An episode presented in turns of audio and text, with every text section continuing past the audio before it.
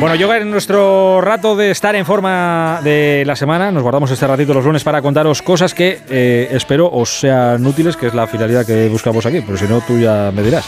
Hoy queríamos hablar de deporte y de edad, que está muy de moda. Hemos hablado, hemos empezado el programa hablando con Pau Gasol, que estiró su carrera mucho, a pesar de las lesiones. Estamos hablando ahora de Fernando Alonso, que con 41 años ahí estaba haciendo un podio en un deporte que parece que no, que parece que solo corre el coche, pero es muy exigente la, la Fórmula 1 físicamente, hay que estar muy bien preparado y como el otros tantos. Bueno, pues queremos hablar de deporte y de edad y llevarlo también a nuestro campo, o sea, no solo deportes de élite, sino a nuestro campo. Está por ahí ya nuestro Iñaki García. Hola Iñaki, buenas noches. Muy buenas noches, Aitor, ¿qué tal? Y hablando de edad, a efectos prácticos ya es día 7 de marzo, pero para nosotros que no hemos dormido todavía es como si fuera día 6. Muchísimas felicidades. Pues muchísimas gracias, muchísimas gracias, sí. ¿Cuántos, ¿Cuántos han caído? 46. 46. Sí, cruzo la línea ahí. Sí, sí. ¿Qué, qué, qué línea? Rumbo a los 50, que se dice. ah, bueno, que estás más cerca de los 50, sí. Eso, eso sí, sí, sí, Eso Nada, pero muy bien, muy feliz, muy feliz. Pues oye, me alegro que hayas tenido un buen día y que, que, que cumplas muchos más. Y que nosotros muchísimas lo, gracias, lo muchísimas gracias. Eh, mira, precisamente, eh, así de, de, cara, nuestro cuerpo se, se degrada, eh, a ver, lo voy a decir bien, ¿nuestro cuerpo se degrada escalonadamente o hay una edad en la que empeoramos ya mucho más rápido que antes?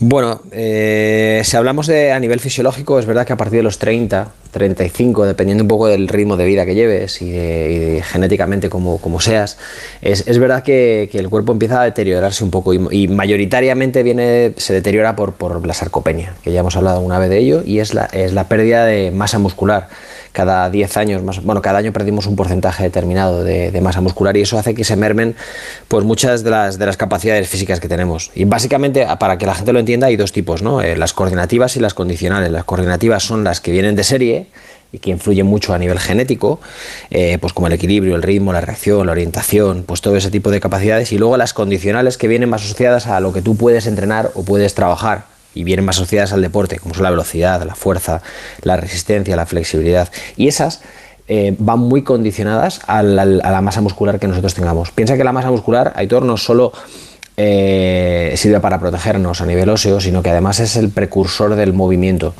Eh, cuanta más fuerza tengamos y más masa muscular tengamos para proteger nuestros movimientos, pues más nos vamos a mover y con mayor calidad. Pero aparte, hay factores que influyen mucho también en, a nivel, bueno, pues eh, como condicionante de, nuestra edad y son la capacidad de recuperación provocada por la, por, el, por la, porque cada vez dormimos menos y el sueño es quizás, eh, bueno, por no decir, es el factor más importante que hay en la recuperación muscular y la alimentación que son factores muy, muy importantes.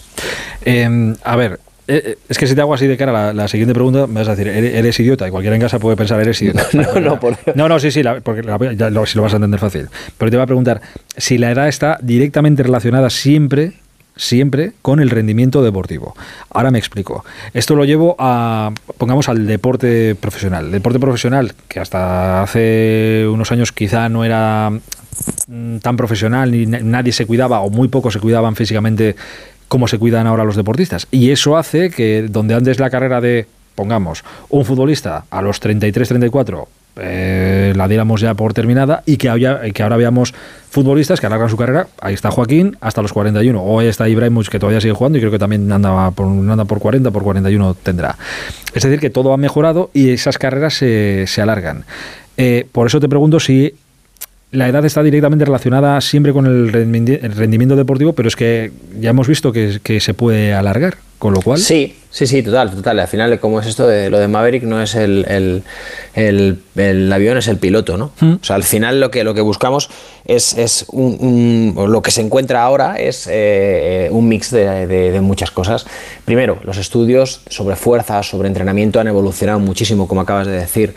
Eh, tercero, la, eh, ya no basta solo con ser buen futbolista. Antes el que tenía una calidad tremenda y el que tenía unas aptitudes físicas genéticas que le hacían estar por encima del resto, como he dicho, coordinativas, eh, pues le hacían a lo mejor ser un deportista de élite y punto. Ahora no, ahora hay que ser un atleta.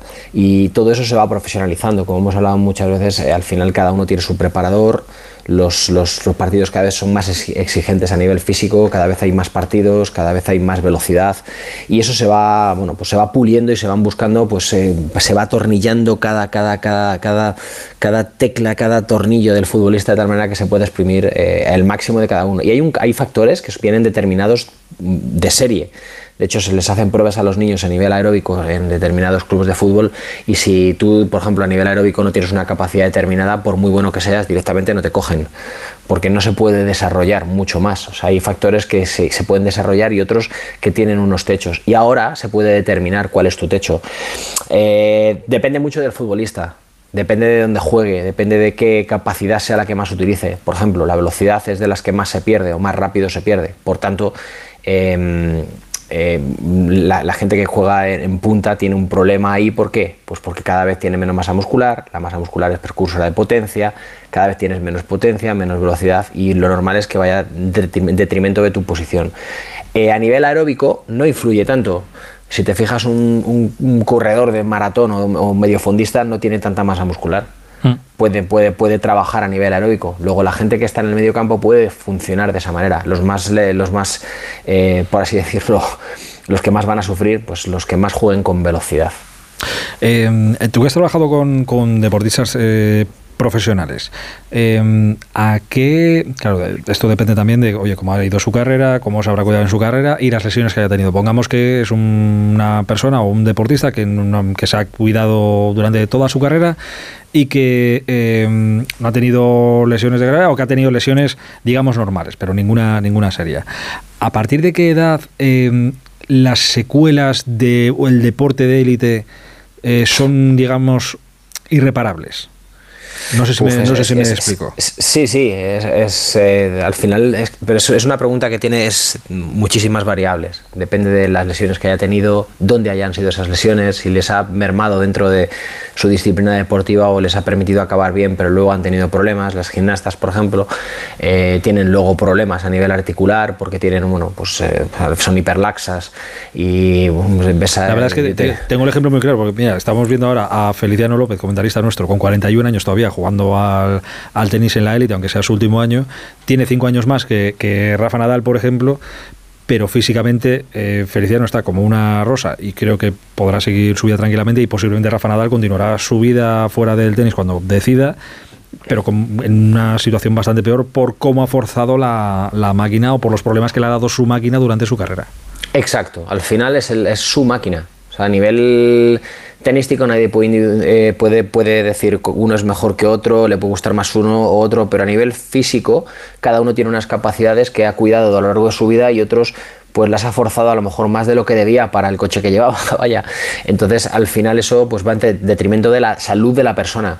Insisto, por ejemplo, pongo el, ejemplo de una, de una, de una gimnasta, una, una chica que haya hecho gimnasia rítmica, por ejemplo. Al final tienen tanta capacidad de rango de movimiento, tanta flexibilidad, que al final de su carrera eh, la mayor parte tienen problemas articulares. ¿Por qué? Pues porque mm, su, musculatura es hiperlaxa y no sostiene la articulación. Entonces tú las ves en el cine, por ejemplo, que yo he ido con alguna amiga que, que, que exatleta y, no paran de cambiarse, macho. Están sentadas y están en un lado, de otro, de un lado, de otro. ¿Por qué? Pues porque tienen dolores articulares por todos lados. eso en, una, gimnasta, pero en futbolistas al final lo que les cuesta es el movimiento. Tienen las articulaciones tan machacadas y han tenido tanto impacto que les cuesta moverse. Si cada vez tienen menos masa muscular, ganan más peso. Si ganan más peso, se mueven menos. Con lo cual, por eso cogen mucho peso luego.